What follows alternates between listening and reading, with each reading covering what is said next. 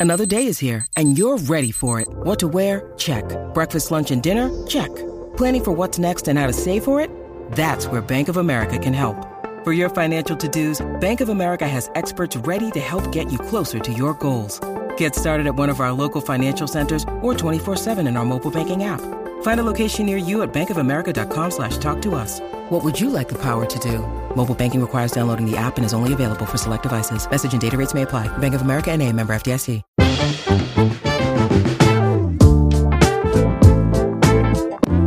Bienvenidos al Vistazo, el podcast de entretenimiento de Soy 502. Con ustedes estamos casi los mismos de siempre. Bamba, desde Houston, ¿cómo estás?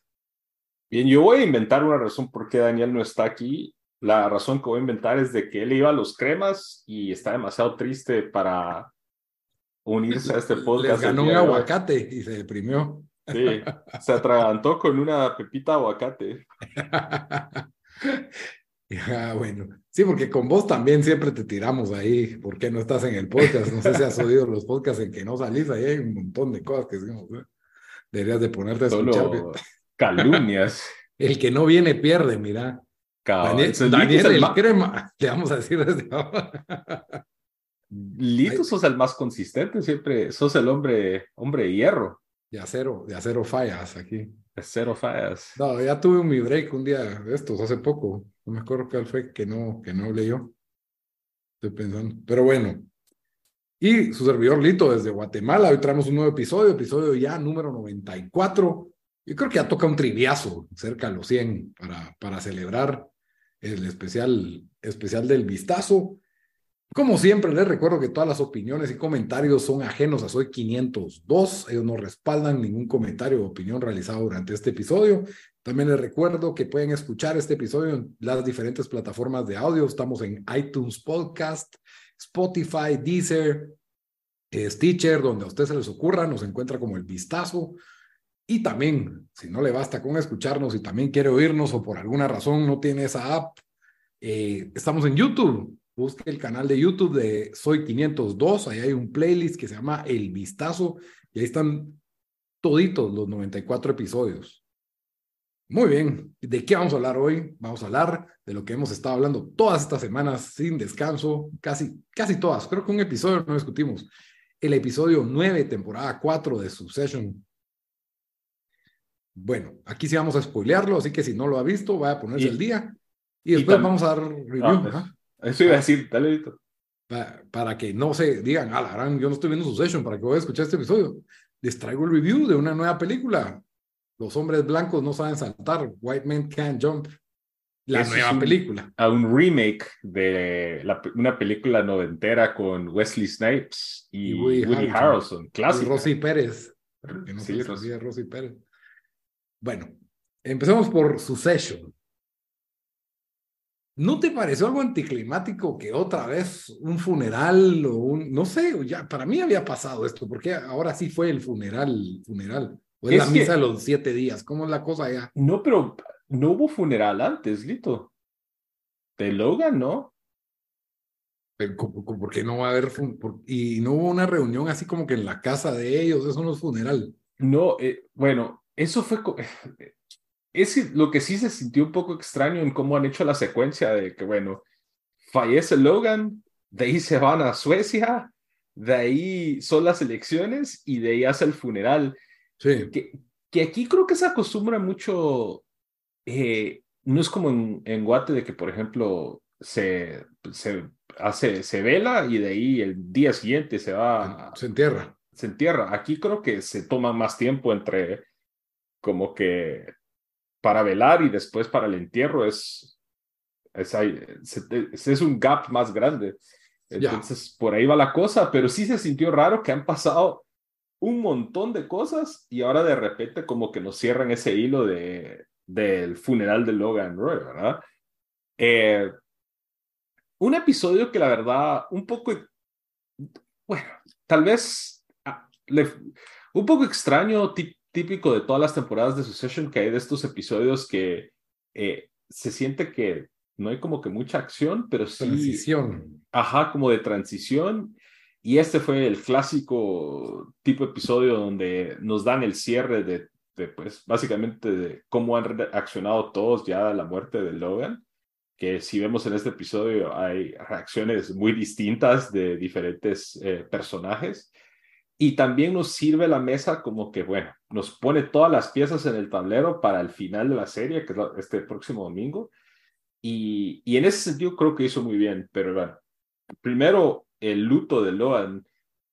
Yo, yo siento que telegrafiaron de que Roman iba a ser el que, el que perdía, pues, básicamente el control, eh, porque él estaba como que demasiado tranquilo en los episodios anteriores y era como que la manera o el mecanismo de, él de lidiar con el luto, sentido. Y aquí al fin se rebalsó el vaso y ya no pudo, ya estando ahí, que iba a dar él, pues, la, ¿qué es? Eh, eulogía, eulogy, eh, de, del papá, pues representando a los hijos y ya tenía algo, un speech bien preparado. Empieza el episodio con él ensayando su speech y diciendo Todo de buen humor, casi que, sonaba She's gonna cry, Kenny's gonna lie, and Roman the showman lights up the sky. Así como que, bueno, es un día normal. Hasta le preguntaron cómo se sentía y él como que está como emocio hasta emocionado. Dijo él. Eh, esos no sé qué, si yo sentí buena actuación, o sea, él básicamente como una persona, pues en esos momentos básicamente se quiebra, pues y lo vemos con Roman, que es algo que no habíamos visto de ese personaje en todo el show. Emociones genuinas, que siempre anda tirando sarcasmos y perversiones degeneradas como mecanismo de defensa. Que y este episodio le subió el volumen a sus chistes pervertidos como tratando de no... No perder su esencia, no sé de, de, no caer básicamente en, en eso de llorar y, de esa reacción, sino él tratando de poner ese mecanismo de defensa que al final de cuentas no le funcionó. Sí, la verdad es para mí la actuación de este Kieran Culkin. Muchos dicen que Kendall ha sido el mejor actor. Para mí es Kieran. Kieran Culkin. No, ese Kendall también. no, yo no digo que, yo no digo que ha sido malo, o sea, pero sí creo que ese, esa chillada a enfrente de todo ese meltdown, se sintió tan real, así, ah, no sé, ahí fue donde dije, ah, aquí es donde Kieran gana el premio, aquí es donde Kieran se gana el Emmy, dije yo, aquí, aquí fue. Porque todos han tenido excelentes actuaciones, o sea, nada, indiscutible, las, excelentes, las de... Y Kendall se improvisa ese discurso. Buenísimo, buenísimo. Porque siento que se sentía genuino, pero al mismo tiempo era como que políticamente coherente con los sentimientos del papá y los sentimientos de, de empresa y de Estados Unidos y de ser un líder y no sé. Sí, fue algo como cabal le pegaste ahí, de que, o sea, sí hubieron partes genuinas en su discurso, pero al mismo tiempo fue bien corporativo. Y del corazón, como que sentía del corazón, ¿me entendés? O sea, ajá. Eh, entonces, yo creo y que... se notaba, se notaba, o sea, no fue tampoco así como que todo era rosas y, y chocolate, sino también se sentía un poco de la ira y del resentimiento, pero no al punto en donde es así como inadecuado, sino como que, bueno, son elementos de cómo él era el papá y empezó que él construyó todo esto y... Admiración. Admiración y, y lo cierra con que él quisiera tener parte de esos él le gustaría pensar o quisiera que él tuviera parte de lo que tuvo su papá, algo así. Pero, eh, pero es tan perfecto entre el guion y la actuación en que no parece como que en las películas típicas de fútbol americano, el discurso del entrenador antes de jugar el partido, que se echa un, un discurso súper emotivo, pero, pero se nota que es actuado, ¿me entiendes? O sea, ningún entrenador lo dice tan bien, ¿verdad? O, o que le, no sé, aquí sí sintió como que tenía ese balance entre estoy nervioso, estoy improvisando aquí, pero le estaba saliendo bien, pues, o sea, se sintió, se sintió súper bueno. Y obviamente la reacción de los hermanos, que son, es una reacción genuina de hermanos. Greg queriendo parar a su abuelo de ese discurso. Sí, eso también, o sea, el abuelo que lo, ya lo habíamos conocido en temporadas anteriores, que es como que la antítesis de Logan Roy, Sí. Eh, es alguien que se supone eh, es más hacia la izquierda, que detesta el hecho que, de que lo... de que Logan, pues básicamente ha, ha, hecho este un mundo, un mundo peor. Ajá. Incluso hace un chiste Roman, algo así como que, que se va a poner a hablar de los unionistas o algo así como que de los sindicalistas, algo así. Eh, y nos da un speech también que cuenta una su anécdota de cuando inmigran eh, durante la guerra, la Segunda Guerra Mundial, pero al final de cuentas le, le tira basura, pues, pero de una manera no necesariamente light, pero de una manera elocuente. Elocuente, elegante. Sí, yo tampoco es como siento que fuera así como tan izquierdista, sino que él era una persona mala. O sea, dejando de lado el capitalismo, lo que era una persona mala y o sea, Pero él habla mal del capitalismo y ah, de las empresas y eh, de la envidia y en varias veces que ha salido le tira eso. Incluso le tira a, a Greg, le ha tirado desde que se ha metido más pues en los negocios de, de su tío, ¿ah? Uh, de su, que, de su que quería demandar al abuelo por quitarlo del testamento.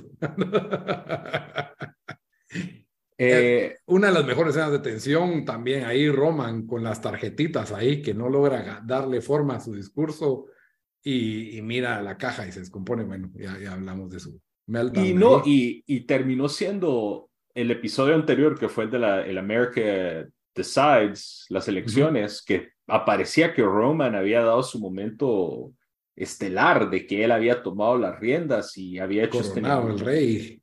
hecho este negocio con el candidato que es como que el republicano tipo Donald Trump polémico.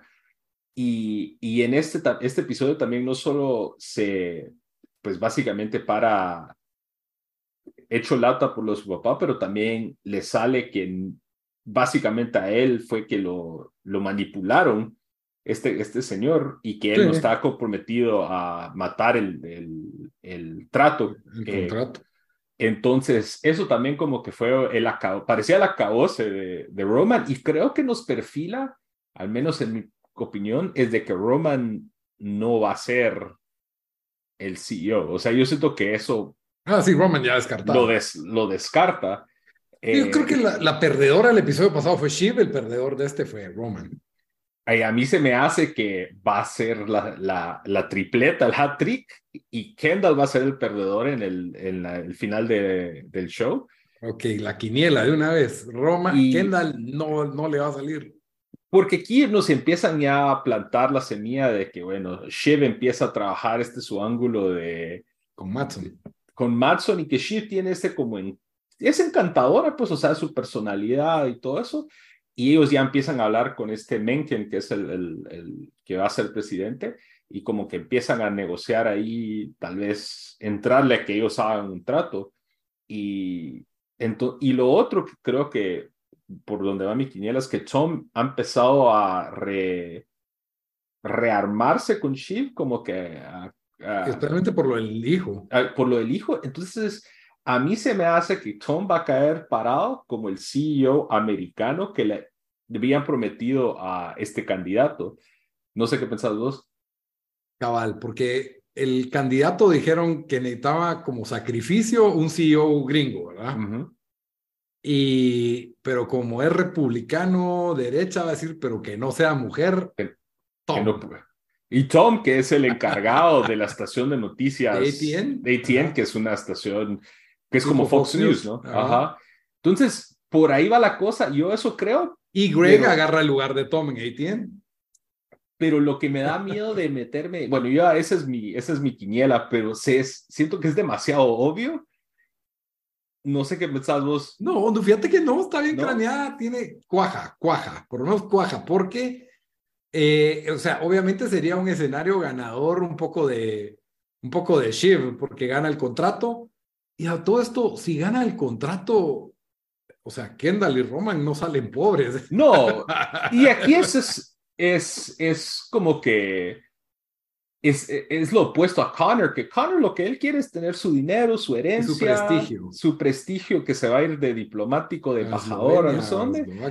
Pero los hijos desde el principio eran, tenían ese como deseo de, de ser los herederos. Entonces, a pesar de que obviamente no van a quedar desamparados eh, o sea, de, monetariamente sí van a quedar básicamente Desprestigiados. Desprestigiados, hechos a un lado y aquí está tu, tu, tu pedazo, tus dividendos y tu, tu, porcentaje de las acciones y váyanse a la mierda. Eh, entonces es lo que está en juego. No sé, ¿vos qué pensás, Tom, Lito? Fíjate que me, me, ahorita que lo, que lo vi decir, como que Tom viene siendo como que el, el de en medio y es chistoso y al mismo tiempo Greg subiría un peldaño. Estoy seguro que Greg entonces también sube para el otro lado.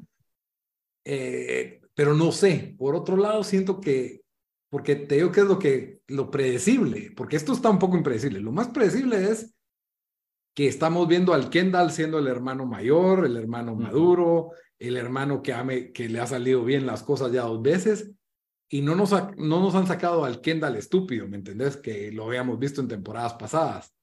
Entonces... Yo, yo sí siento que nos están, si van a seguir ese patrón, siempre pasa lo mismo. Kendall empieza su ascenso, y, empieza a hacer sus movidas. Ícaro. Ajá, y de cabal vuela demasiado cerca del sol y, y estrella. Y yo creo que está Ah, se armó para que se pueda dar esa misma situación. ¿Cuál crees, mm. Lito, sería el peor escenario de así donde vos dirías es que estupidez de final? No, pero es que no sé cómo. Lo que pasa es que Succession igual la mitad es la trama y la mitad es la calidad de los diálogos y las actuaciones. Entonces, imagínate que gana Roman por alguna razón gana Roman porque Mencken sí le respeta el, trato a Roman y va a decir sí, pero solo si Roman es CEO. Una cosa así. Eh, Shiv por lo del, por las complicaciones del hijo es que se le puede complicar eso, pero ella está, ella es la que ha estado amarrando ese trato, pero como ahí todos se traicionan, ¿verdad? Puede ser, puede ser cualquiera de ellos. No sé, para mí no hay un mal final. O sea, si gana a, todo esto, a lo mejor ya tienen amarrado todo y de ahí Mencken no gana las elecciones y se comprueba que... Eso también puede pasar. que ganó Jiménez y entonces se les cae el trato. Eh, Jiménez no bloquea el trato, de todas formas, no lo, no lo va a bloquear y, y a ver qué otra jugada se sacan, ¿verdad? El Roman estaba haciendo aliados a todo esto antes de ir a su discurso. ¿Cómo se llama? Fred, creo que se lo estaba embolsando y no me acuerdo qué otro. Entonces, pero yo creo que ahorita sí dejaron como candidatos favoritos para, obviamente Shiv quedó como la clara candidata de que está haciendo su guá. Por cierto, la escena de esa fiesta donde, no, no es fiesta, como que el post, el post party funeral, que todos quieren hablar con Mencken, y hasta Greg llega ahí desampado, y Tom y todo, ¿verdad? Ahí y no se podía hablar en privado, y ahí creo que ganó Shiv, entonces sí, está, está difícil predecir, pero para mí sí cuaja la, la postura esa de que Shiv tal vez tiene algún problema de embarazo. Muchos shows están haciendo porque hay mucho que, que todavía queda por resolver, ¿no sentís? Eso es lo que me causa Entonces, un poco de preocupación, es de que, bueno, nos queda un episodio que se supone que es como de una hora cuarenta, una hora y media, eh, ah, ok. Es un episodio más largo, pero sí hay muchas cosas por resolver. O sea, el, la relación de Tommy Shiv, eh, quién va a quedar como el heredero, eh, ¿qué más, Lito? Está el trato y las elecciones y bueno. ¿Qué va a pasar con Greg? ¿Qué va a pasar con... Básicamente, bueno. Y los Connors. de los que no quedan. En que, o sea, no sé, yo... Pero está bien, o sea, porque a veces nos podemos alear de que a veces alargan muy, mucho la cosa con estas series. Y Imagínate, se hubiera quedado suspendida la quinta por la huelga de los escritores. Una bendición, mira. Una, eh, Dios sabía, todo tiene un plan. God's plan. Cabal. Yo ya estaba pensando, imagínate, un, yo estoy pensando en qué debería ser, o sea, así como hicieron House of the Dragon, ¿cuál debe ser el House of the Dragon de Succession? El spin-off. Siento que Greg muy payaso, a pesar de que es muy, es querido. Eh, yo creo que debería ser, la verdad, Tommy Shiv. Tommy Shiv. De Wongins. ¿Cómo es que se llama? Wamsgan. De Wamsgans. A mí me gustaría un show de The Connors. Ah, pero sería más como comedia que otra cosa. Sería ya muy sitcom, a Connor en, Eslovaquia con Willa. Pero de vez en cuando tendrías un invitado del otro. O si se quieren poner así tipo House of Dragon, es un joven Logan Roy de cómo crea su imperio. La precuela. La precuela. Podría ser la precuela y ahí sí nuevo cast. Sí, porque el cast se va poniendo caro y eso es lo que hace que los spin-offs no, casi no repitan actores. Entonces es Logan Roy haciendo su empresa con los hijos de chiquitos. Algo así sería interesante también. Deberían de hacer un Succession Star Wars spin-off también.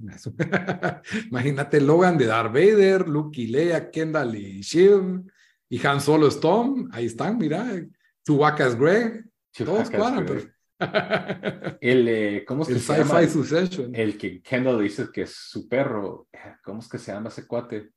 Ah, la Jacob, no, Victor, no, tiene un nombre Hugo, así. Hugo, Hugo, Hugo. Ese sería como. Uf, qué Artu- buena escena. Sí, R2D2. La otra, solo antes de que cerremos su session, la escena en donde las mujeres de Logan Roy se juntan. Ah, la mágica, mágica, porque esos viejos boomers que tienen como cinco señoras a lo largo de su vida Yo no sé. y se les juntan y no les importa. Ese se- era otro, otra generación. Esa, bueno, yo no entiendo cómo funcionaba, no solo desde el punto de vista económico, pero desde el punto de vista de la energía. No, no, no, so- no estoy diciendo Logan así, estoy hablando de los señores de esa Ah, de los señores, sí, sí, sí. Que no, no importaba si no tuvieran dinero o si tuvieran dinero, tenían cuatro mujeres, Tres, ocho cuatro hijos. Y- Mira, pensaban, va, ¿qué haces con tu tiempo coleccionando tarjetas de Magic? Jugando, viendo series, viendo licas, haciendo este podcast. haciendo este podcast, yendo a ver partidos de fútbol. Un señor que no hace eso después del trabajo. Cuatro mujeres. Cuatro mujeres y cinco hijos. Ah, yo no sé, dude. yo tal vez eso fue una de las cosas buenas que nuestra generación no heredó, la verdad, porque, No, definitivamente es bueno. pero qué estrés, pues, o sea, no sé. Bueno, en el caso de Logan, Esos señores no se estresaban. no se estresaban porque ellos tenían, y eso creo que también influye que antes el- la dinámica de poder era diferente. Totalmente. Eh, el- era tradicional, lo más común que el hombre fuera el que saliera a trabajar y generaba dinero. Eh, y eso ha cambiado, pero en el caso de Logan, exponente, o sea, es una, es, es una dinámica de poder verdaderamente desbalanceada. Y aquí se nos junta la mamá de los de Shiv, Roman y Kendall, que va a traer a la última o la más reciente Carrie. casera, que era Carrie, la asistente, y las lleva con la esposa actual y la Carrie de la esposa anterior. Sí. Que por cierto, alguien me dijo en Twitter que esa chava, la que no nunca habíamos visto hasta, Ajá. bueno, señora, es la esposa eh, en la vida real de Brian Cox. Ah, mira, pues, Ajá. Un egg interesante. ahí. Y, y eso que no contaron a la, ¿cómo se llama? La que es la, una cancha que fue como en temporada 3 o temporada 2, que también fue medio amante de Logan, pues no estaban todas, ¿verdad? Sí, No, ese Logan, sí, al- era un truán. era un truán. Es un señor, es un truán. y mm, también mágica. Esa escena fue, fue bien chistosa, muy buena. ¿Qué fue otra cosa que algo más tenía que decirte de este episodio? Bueno, no, se me hizo como un como un funeral tipo así, reina de Inglaterra, así, pero solo faltaba televisarlo ahí. Que él era escocés originalmente, ¿verdad? entonces tenía, pero sí era un funeral de un millonario. Incluso cuando van a, a enterrarlo y tiene un mausol- mausoleo que le costó, ¿qué? 5 millones Cinco de millones dólares. de dólares, buen trato. Kendall, ah, buen trato. Sí, en, creo que nunca he ido a un funeral de un millonario, por lo visto. de un billonario, en este caso. Pero sí. Bueno, eh, yo creo que con eso ya agotamos ahí el, el Succession y ya nos quedamos para la el próxima semana el gran final de El Succession. Super Bowl de Succession. Y ya tendremos que definir qué vamos a hacer con nuestras vidas después de Succession y con huelga de escritores, así que complicadísimo todo. Bueno, hay tanto Podemos leer, día. Podemos leer, podemos ver videojuegos, Hay un montón de series antes de deportes, Salir a un parque, pasear al perro, tocar grama, eso es lo que vamos a hacer. jugar ajedrez. Va a ser como el episodio de It's Always Sunny in Philadelphia que Charlie se vuelve un genio. Ah, no me acuerdo ¿No te acuerdas de ese? Va a ser ese episodio que vamos a George también se volvió un genio en Seinfeld, pero Cuando no se masturbaba. Sí. Gráfico, contenido no apto para menores inmediatamente. Pues sí. Vamos a usar esa, esa potencia de nuestros cerebros en lugar de ver series en edificarnos. Es que cuando todos los recursos los, los juntas. bueno, yo vi el remake de White Men Can Jump y mm, yo creía que iba a ser una serie, pero no, si es película y dura una hora y media. Ese fue un remake que nadie pidió. Nadie lo pidió. Nadie pidió White Man Can Jump. Pero Hulu ha estado tirando esas porque... A ver si pegan. a ver si pegan y la gente las va a ver por la pura curiosidad. Eh, y yo creo que aquí tomaron, porque me recuerda mucho a Prey. Prey no es un reboot. Ah, pero ese sí pegó, la de que era de Depredador. Exacto, es una sequel, precuela, sí. Precuela. es precuela a la larga. Sí. Es como un spin-off, eh, bueno, no importa. Que sí eh, fue muy bien recibida. Tuvo fue muy, bien recibida porque no era exactamente Predador, pero manejaba conceptos de la película original de Predador en un contexto original. Y lo ataba en ese mundo. Sí. Ahora, White Man Can Jump, uno, no, no es en el mismo universo, porque, bueno, no sabemos, pero eh, no sale Wesley Snipes ni Woody Harrelson en la película, o sea, ni en cambio ni nada, cero. No es una secuela, es un reboot por completo, es otra historia, son, los personajes tienen los mismos nombres, pero ni me acuerdo de los personajes originales de White Man Can Jump, que es una película que si no la han visto, es una película de los 90 muy buenas con Wesley Snipes, Woody Harrelson, y que tiene humor y drama y al mismo tiempo buenas escenas de básquet callejero, ¿verdad? Y tenía como que comentario racial de esa época, la, película. Y era hasta cierto tipo creíble, ¿verdad? Dos tipos que están luchando económicamente y uno es como un, no sé cómo le dirías a un hostler en, en español, ¿verdad? A un embaucador, no sé. Un pícaro. un pícaro. una estafa, pero es esa jugada de que me hago el mula y de ahí apostamos el doble y te gano y me llevo tu dinero, ¿verdad?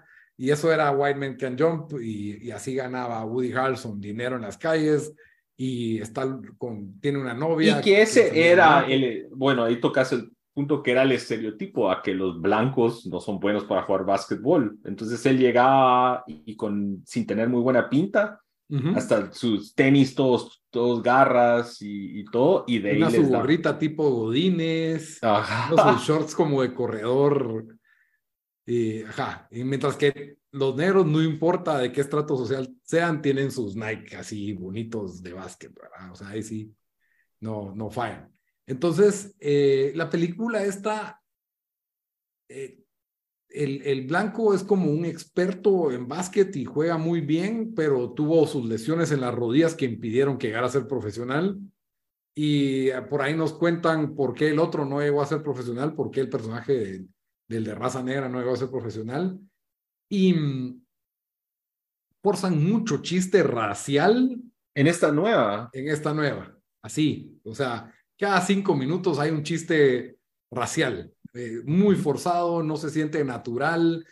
El extremo, el blanco es caricaturizado, extremo. O sea, llega en chanclas con calcetines al. que por cierto, ese cuate es un rapero de los actuales, es este Jack Harlow. Ah, que, que aquí en Estados Unidos ya tiene su fama, o sea, es pegón. Yo había oído él, pero ni sabía quién era, entonces no, ni lo reconocí, ni sabía, pues. Y, y yo creo que pues su actuación no es mala, la verdad, él no actúa mal, pero sí siento que el guion no ayuda. Y siento que la película no termina de tener la, las mismas emociones, los mismos beats chistosos que tuvo la anterior, que se sentía, esta se sintió como, no sé, como que ya estás viendo Mighty Dogs 5, nueva generación, un Go Green, ¿cómo se llama? De, de Sando 3 o algo así, ¿me entendés? Y, lo otro es que, y eso te iba a preguntar a vos, Lito, en la original, o la Wesley Snipes y Woody Harrelson como actores tenían muy buena química en, en pues en, en, en, la, o sea, ya en la película se notaba que, que, que se entendían bien y todo eso. ¿Se daba algo así con estos nuevos o no mucho? Pues tampoco te voy a decir de que no parecía, pero como la película es corta, es como que típica película que se llevan bien y de ahí no se llevan bien y de ahí otra vez se llevan bien, ¿me entendés? Hay un problema y de ahí se van a consolar. Eh, no se siente muy real. El, no se siente muy real ni las razones por las que se pelean, ni se siente muy real las razones por las que se reconcilian. Entonces, eh, sí, tampoco te voy a decir que no hay química, pero no, obviamente no se compara con lo que logró Wesley Snipes y Woody Harrelson en el original. Tiene escenas bien filmadas de básquet, eh, tiene buena música, tiene uno, no te voy a decir, hay uno, uno que otro momento que sí me dio risa. Eh, también la que sale de novia del blanco, que es, de raza negra, también Laura Harrier, si no estoy mal, se llama. Ella había salido en Spider-Man. Ella también es buena actriz. Y y la verdad creo que el, elenco femenino estuvo bien. No es Rosy Pérez, nadie es tan memorable como Rosy Pérez, pero... Fue muy icónica, especialmente en los 90, salió en muchas películas. Sí, y tenía todo un arco ella en la película de, original, de que ella iba a Iba a ser Jeopardy. Sí, recuerdo que estaba... Que... que empieza a ganar y todo. Aquí no hay nada de eso. Aquí es ah. como que, ah, yo quiero ser bailarina y no puedo pagar las cuentas y vos tampoco puedes pagar las cuentas, tenemos que ganar dinero y problemas reales, ¿verdad? Pero no, la película no, no sé, no se siente legítima, no se siente... Yo creo que esto apuntaba a ser una serie, no lo aprobaron, les dijeron hagamos película porque la, obviamente hacer 10 episodios es más caro que hacer una película, ¿verdad? Pero el presupuesto se siente de televisión. Mm. Entonces, y la calidad del guion y, y como que todo muy pegado, ¿verdad? Entonces, gracias a Dios solo duró una hora y media, pero al mismo tiempo yo creo que es como les pasó con, ¿cómo se llama la, la ay Dios, eh, mi cerebro se trabó. Eh, ¿Cuál es High Fidelity. Ah, el remake de High Fidelity. El remake de High, de High Fidelity, que lo hicieron serie y fue un rotundo fracaso porque no, no le gustó a la gente, no estaba tan malo, pero obviamente no se compara, pero eh, entonces no quieren alargarlo, ¿verdad? Entonces, con una película para ver si pega y si pega, pues ya le dan White Men Can Jump Too, decir, o algo así. Eh, total, es que sí, yo creo que si vas a hacer, es que es difícil porque vas a hacer un reboot que trata de ser calco por calco la historia anterior. Eh, no sé, yo creo que tienes que buscarle un ángulo original y no se lo buscaron, solo trataron de actualizarlo, pues, de ponerlo más en el 2023 y, y sí, eh, creo que forzaron demasiado el humor en algunos pedazos y no era, no era tan necesario, ¿verdad? Ya se entiende que sí, son, es, ah, los, y no, no hacen el chiste de que los blancos no pueden saltar tampoco. Mm. Aquí sí queda bien. Aparentemente no es tan difícil. Pero bueno, eh, le doy un 6 de 10. Ese sería mi... No, bueno, está aceptable. Sí, porque dura una hora y media y no, no te vas a morir. Si, si un día llegas con tu cuate y vos empecé a ver esta, me ganas, dale, dale. Si te das snacks. White man can jump. Si te das snacks y, y, algo de tomar, dale. Bueno, nos vamos a la recomendación de la semana. Bamba, ¿qué nos vas a recomendar esta semana? Pues esta es como recomendación, pero creo que vos la habías recomendado hace, hace algunos meses, entonces podemos dar como pero no importa, discusión pero así de repente de la nada, en, eh, en Hulu estaba cambiando para ver qué mirábamos con Sara y nos salió este Hillsong a Mega Church Exposed, que yo, la verdad, me recordaba de Hillsong por, había una canción que fue malo. pegona como por ahí del 2004. Take Vamos a ver, lo voy a buscar. Take, take, take it all, toma, tómalo. Hillsong United. Esa fue del 2005. Y yo creo que vos me la pasaste así. Y es pegona, pegona, pegona. O sea, se nota es buena. que tienen un, un buen sentido de, de, cómo producir música. Entonces dije, esto, ¿qué onda? No, bueno, lo voy a ver, Mega Church Exposed, a ver qué escándalo será. Y, y la verdad, bastante bueno. O sea, nos da este arco que yo ni enterado, que Hilson sí, sí, sabía que eran de Australia, porque me recuerdo que vos me habías dicho eso en, un, en su momento. Pero aquí es más que todo, hablan de Hillsong en general, que es de esta mega iglesia basada en Australia, pero se enfoca mucho en Hillsong, Nueva York. Sí. Y, y un pastor ahí que empezó toda esta moda en Estados Unidos de los pastores así súper cool. sí. O sea, este cuate, Carl Lenz, lo miras tatuajes, es, Adam Levine cristiano. Sí, o, Chris Caraba, o una onda así, Cabal. Tatuajes, pelín, su chupa de 5 mil dólares. Y, y eso, no sé si eso se ha dado o si eso se ha como que trasladado a otras partes del mundo, pero aquí se ha vuelto muy común ver ese tipo de pastor. Entonces, para mí empieza desde el... Creo que varios pastores lo habían intentado pero creo que ninguno llegó a otro nivel. O sea, como que solo ah, es un pastor tratando, pero este sí logró. O sea, este, este se infiltró. Es que eso es lo que, lo que hace que este documental sea interesante, porque cabal, como dice Lito, ah, muchas veces mirabas a estos pastores tratando de ser cool y eran más, como quedaban eran como que un señor quedándose calvo, pero con sus jeans rotos. O, un chavo que no es ni tan cool tratando de ser cool, pero este cuate se volvió el pastor de Justin Bieber, pastor de basquetbolistas de la NBA.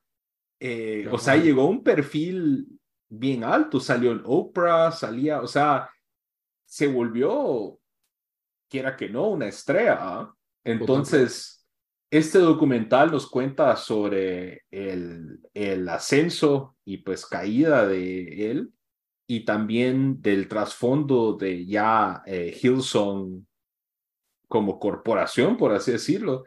Eh, la verdad, bastante interesante, Lito. Yo no me sabía, o sea, no es un esca al menos hasta donde yo he llegado, sí hay, hay No lo has terminado. No lo he terminado. Ah, ok, entonces no voy a comentar tanto. Por...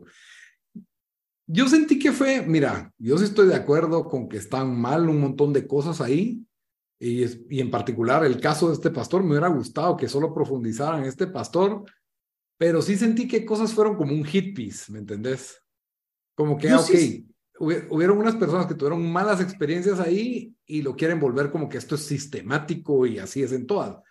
Yo, de plano que hay cosas oscuras, porque yo no confío en nada en las mega iglesias y, y para nada y, deben de haber cosas malas y, y todo, incluso hay un par de casos ahí que te dejan en shock. Pero creo que me faltó algo más jugoso. O sea, yo esperaba el Nexium, el... Sí, yo creo que al menos hasta donde yo voy viendo no hay algo así como que... Sí hay cosas malas, pero cabal, yo estaba esperando, como vos decís, ¿a qué hora se volvió esto un, como un cult o unos así como tipo Nexium, va? O, eh, un Harvey Weinstein. ¿Me entendés? Pero ponétele, sí se enfocaron mucho de, por ejemplo, es que no había diversidad de... se pasaron ahí y como entrevistan a gente que participó, que eran miembros o que eran voluntarios, esa fue una y lo otro es que se enfocan mucho tiempo desde que ellos hacían ser como la iglesia progresista y pero en realidad eran pentecostales y esperando ser como ese es el pero la verdad. exactamente el gancho que usan todos los cristianos pentecostales. Te convencen de que somos hip, somos modernos, pero cuando vas ahí, vas a ir a oír las mismas babosadas que. me hubiera gustado, bueno, pero lo que sí me llegó es la historia de este Carl Lenz. Sí, Carl Lenz, ¿ah? Que en realidad, o sea, es un. Es, es, es ver cómo ese fenómeno se dio, cómo fue aceptado en la farándula y por celebridades y cómo, pues, esa misma fama eh, fue su caída, por así decirlo. Entonces eso fue bien interesante, la verdad. Y la verdad, no, yo no tenía idea de lo grande que eran esos de Hillsong. Yo creía que era un como fenómeno que se dio en el 2005, hicieron unas sus rolas y, y por ahí, pero no, esos aparentemente... cuando tenés negocios de entretenimiento y no tienes que pagar impuestos, ahí hay dinero, ahí hay billete. Entonces sí, de plano, y, y pasa desapercibido. Porque si no estás en eso, no, no le pones. Eso es algo, Miralito, que yo creo que en Guatemala, porque quiera que no, los círculos eran. Es, a pesar de que es una ciudad grande, los círculos son pequeños. Entonces estabas expuesto a que el Shaddai, la Frater y Casa de Dios, y conocías a alguien o el primo de alguien, que estaba más al alcance o más cerca de, de tu entorno aquí me ha pasado que es fácil no, ni ponerle atención. O sea, yo paso por mi vida sin ponerle atención a las mega iglesias y de repente sale un escándalo así o un rollo que se vuelve noticia y decís, ¿a qué horas hay tanta gente, tanto dinero? y, sí, sí, te apuesto que si googleas cuántas mega iglesias hay en Houston. Ah, un montón. Hay una... un montón y mueven un montón de gente y un montón de dinero.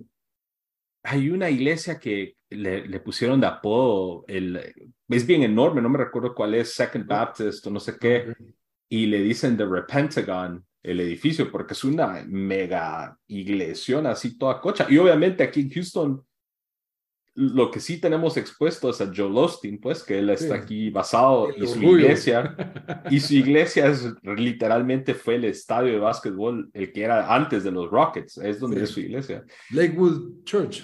Lakewood Church, ajá, que hasta Kanye llegó a cantar a Lakewood Church. Entonces, pero sí, es, es interesante y la verdad, vale la pena verlo simplemente por este personaje, Carl Lentz, que la verdad, interesante. Sí, totalmente si su pastor se parece a Carl Lenz, no a esa iglesia. no lleva a su novia a esa iglesia. No, mi regla sería de que el pastor no puede ser más guapo que yo. Recomendación. Recomendación de la semana. y si es más guapo, se tiene que vestir más chafa que. y peor que estamos bien doncitos, litos, no, no es difícil ser más guapo. Eso sí, no vamos a encontrar iglesia. Bueno, mi recomendación de la semana se han mandado porque nos casi que dimos de la, de la Hillsong. Eh, Baby J se llama el especial de comedia de John Mulaney. Si ustedes nunca han escuchado o visto un especial de John Mulaney, se lo recomiendo, súper recomendado. Es uno de estos, para mí, grandes comediantes de esta generación. Eh, ya lleva años en esto, no es alguien nuevo ni novedoso. Este es como su tercer o cuarto especial eh, tuvo muy buenos, uno que se llama Combat Kill, me parece excelente. Y, tiene como, este es como el tercero en Netflix.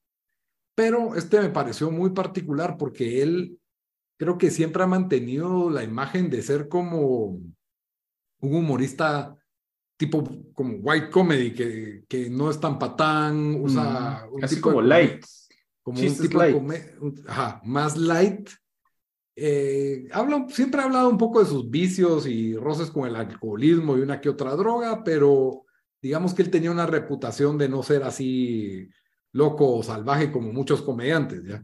Que son medio autodestructivos, Ajá. por lo general. Por lo general. Y este especial, como muchas personas, no sé si vos te enteraste, él pasó por un meltdown, una crisis en la, en la pandemia y paró divorciándose, me hubieron acusaciones ahí, le hicieron una, ¿cómo se llama cuando te, te quieren meter a rija y tus amigos te... Una intervención. Una intervención. le hicieron una intervención porque... Y en este monólogo cuenta parte de lo que fue esa intervención y cuenta lo bajo que había caído. Y me imagino que hay cosas que no cuenta, ¿verdad? Pero se, se ríe de él mismo y de esa su trayectoria en como que, ah, sí, mi imagen ya no es la misma y, y, la verdad es de que se sintió mucho más real que los anteriores. Aún así, yo creo que me reí un poco más en algunos de los anteriores, pero este está muy bueno. La verdad es de que Baby J, si nunca han oído nada de él, pueden empezar por ahí. Y, y sí me reí, sí me reí. Eh, solo él, él mismo da el contexto de lo que pasó, no tienes que ser como que un fanático de John Mulaney para, para como que entender todo lo que hizo, pero sí, muy chistoso y creo que si dura como una hora veinte, la verdad sí se habla bastante, pero ni lo sentí. Eh, es uno de los mejores especiales en Netflix que he visto en los, en los últimos tiempos, porque pues en Netflix se suben muchos, en Latino, Netflix Latinoamérica ya no está subiendo tantos, que porque en Estados Unidos todo el mundo está poniendo como que si fuera YouTube de comediantes ahí su especial, y yo creo que ya, ¿cómo se llama? En Latinoamérica como que ya están filtrando y no están poniendo todos, porque pues yo sigo mucho la comedia y, y no están, no, mm. no, los ponen y bueno, entonces solo ponen algunos y creo que este pues sí valía la pena, eh, John Mulaney, para mí de, de, mis, de mis comediantes favoritos. Bueno, eh, con eso terminamos el episodio. Hasta la próxima, Bamba. Adiós.